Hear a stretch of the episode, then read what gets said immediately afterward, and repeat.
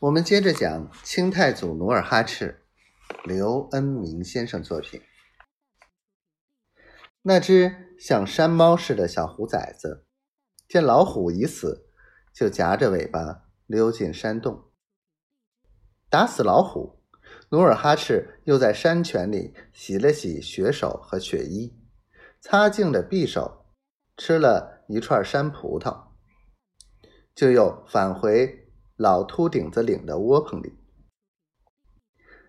他走在半路上，边走边寻思。触犯山神是犯罪的，打虎之事万万不能与众兄弟漏一个字。努尔哈赤回到窝棚时，已是后半夜。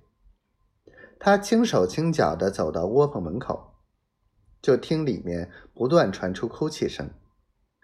他轻轻的敲了敲门，小声呼唤着，门里人哭得更厉害了。他听见柯什科边哭边念叨：“觉昌安老爷的心肝儿啊，你死的好屈呀！我知道这是你的魂灵在叫门，你快回去吧。明天大伙儿一块儿给你烧点纸啊。”努尔哈赤听了，心里也难受，就拍着巴声巴掌，高声说：“克什科，我没死，快开门吧。”安飞扬谷，侧耳听听，果然是努尔哈赤的声音，就噌的拉开门杠，推开门，一看，果真是努尔哈赤。大伙一时高兴的把他抬起来，抛了起来。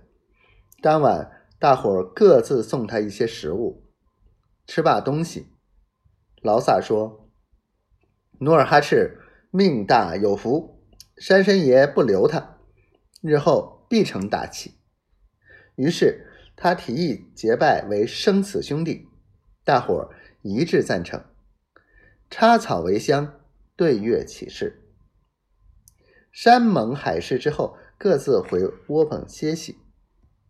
正当大伙睡得正甜时，忽然又听到了敲门声，众人。